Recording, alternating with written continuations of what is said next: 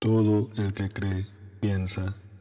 Piensa creyendo y cree pensando, porque la fe, si lo que se cree no se piensa, es nula. Carol Boitigua Hola, ¿cómo están? Los saluda su amigo Manuel, el filósofo imberbe. El día de hoy vamos a abordar un tema algo polémico. Abordaré el tema de la fe frente a la razón ya que muchas personas creen que la fe es una cuestión irracional y carente de sentido. También he escuchado opiniones en las cuales se equipara la fe con los fanatismos extremistas. Incluso afirman que la fe es un sentimiento personal. Como escucharon en la frase que usé de intro, la fe si no se piensa es nula. Simplemente no es fe, se convierte en fanatismo. Les recuerdo que pueden escucharnos en las principales plataformas de podcast. Preparen un café frío y ajusten sus audífonos, porque este programa promete mucho.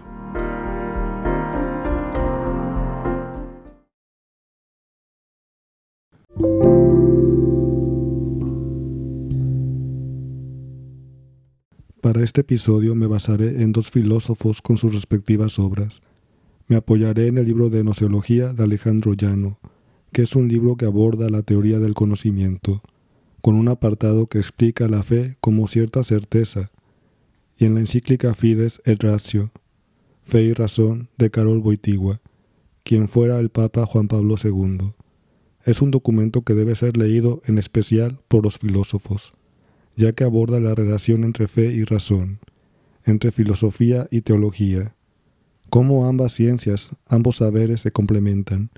No pueden ser antagónicos, porque ambos buscan la verdad, aunque sea por diferentes caminos. Es importante comenzar por definir la fe, para lo cual nos apoyaremos en Alejandro Llano y en la obra antes invocada. Voy a citar. En el caso de la fe, la voluntad mueve al entendimiento a asentir con certeza, sin miedo a que sea verdad la opinión contraria basándose en el testimonio y la autoridad de otro. Termino cita. En la fe, la persona decide adherirse con todo su ser y pensamiento al testimonio de alguien más.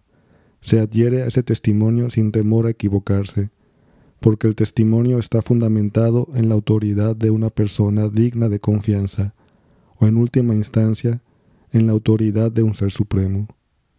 No debe confundirse la fe con la creencia, ya que la creencia es una opinión, la fe es distinta de la opinión. Y cito, no hay que confundir la fe con la simple creencia, que, en el lenguaje coloquial, se asimila prácticamente a la opinión. Se dice, por ejemplo, creo que Marta ha salido, pero no estoy seguro. Donde creo equivale a opino o me parece. Termino cita. Recordemos que la opinión es sobre todo, es lo que es contingente, se basa en lo contingente, lo que puede ser o no ser. Como no todo es contingente, no todo es opinable. No se debe intentar hacer ciencia de lo contingente en cuanto tal, porque su inestabilidad impide lograr la firme certeza que el saber científico requiere, pero tampoco procede opinar acerca de lo que es necesario, de lo que tiene que ser así y no de otro modo, por defecto del conocimiento del opinante. Las últimas palabras fueron del libro de Alejandro Llano, de Nociología. Las teorías conspirativas y las noticias falsas se nutren de la opinión, pero de una opinión débil, disfrazada de, de ciencia, que parece ciencia por sus palabras, pero no lo es. Y cito, el hombre se ve obligado a opinar, ya que, por la limitación de su conocimiento, muchas veces no puede alcanzar la certeza, lo cual no significa que todas las opiniones sean igualmente plausibles. Termino cita. No todas las opiniones tienen el mismo valor, ya que hay diversos factores que limitan el conocimiento. A medida que se indagan los problemas con mayor rigor y profundidad, se obtienen opiniones más fundadas, y en muchos casos se llega a conocer la verdad con certeza. Las palabras también son de Alejandro Llano, las últimas palabras, de su obra Nociología. En el caso de la fe, la certeza siempre está presente, Se conoce por fe y se conoce por razón, por la ciencia. En la fe, el resultado final del conocimiento está presente de alguna forma. En cambio, la razón debe ir paso a paso, mediante ensayo y error, para llegar a ese resultado.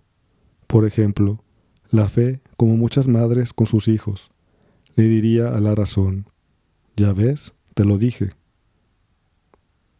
Y voy a citar otra vez.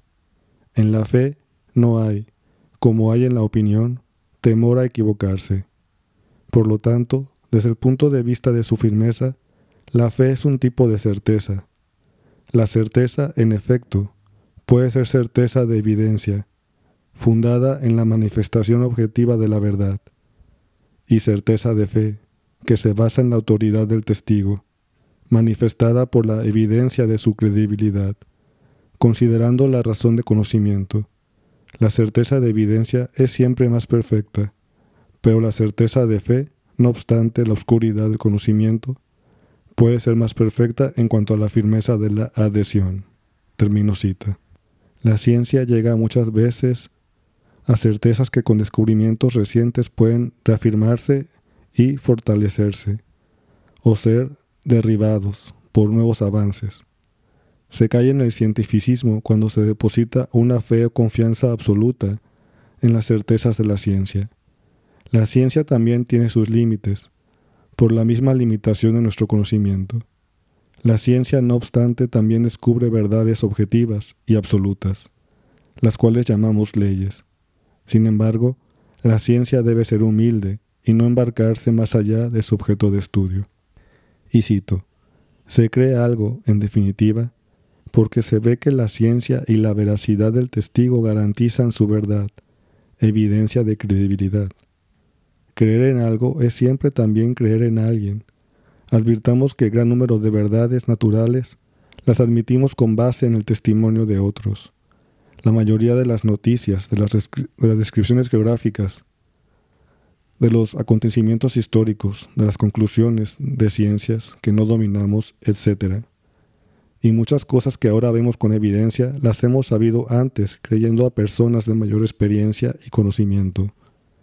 Desconfiar sistemáticamente de todo lo que se nos propone para creer limitaría drásticamente nuestro acervo de conocimientos y haría imposible la vida en sociedad.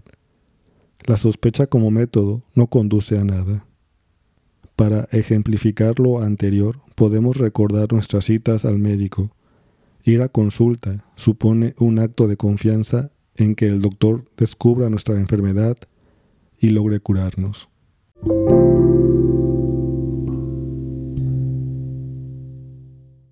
Para terminar, vamos a analizar algunas ideas de Carol Boitigua sobre la relación entre fe y razón. Y voy a citar. La razón, privada de la aportación de la revelación, ha recorrido caminos secundarios que tienen el peligro de hacerse perder de vista su meta final. La fe, privada de la razón, ha subrayado el sentimiento y la experiencia, corriendo el riesgo de dejar de ser una propuesta universal. Es ilusorio pensar que la fe, ante una razón débil, tenga mayor incisividad. Al contrario, cae en el grave peligro de ser reducida a mito o superstición. Del mismo modo, una razón que no tenga ante sí una fe adulta no se siente motivada a dirigir la mirada hacia la novedad y radicalidad del ser. Termino cita. La fe sin razón se vuelve fanatismo, si se basa en, un sentimiento, se vuelve subjetiva. Se hace dependiente de lo que cada quien sienta. En un capítulo de Doctor House hay un paciente que quiere morir porque dice que tras una experiencia cercana a la muerte, vio y sintió cosas increíbles. House se electrocuta para probar eso y él afirma no haber visto nada. En el caso del paciente, solo manifiesta una experiencia personal. Al parecer, House confió en el testimonio equivocado. No basta la razón para tener fe. También es necesario querer creer, y voy a citar, porque la fe, si lo que cree no se piensa, es nula. Además, sin asentimiento no hay fe, porque sin asentimiento no se puede creer nada. Termino cita. Por último, Aclaro que solo me he referido a la fe natural. La fe sobrenatural es estudiada por la teología.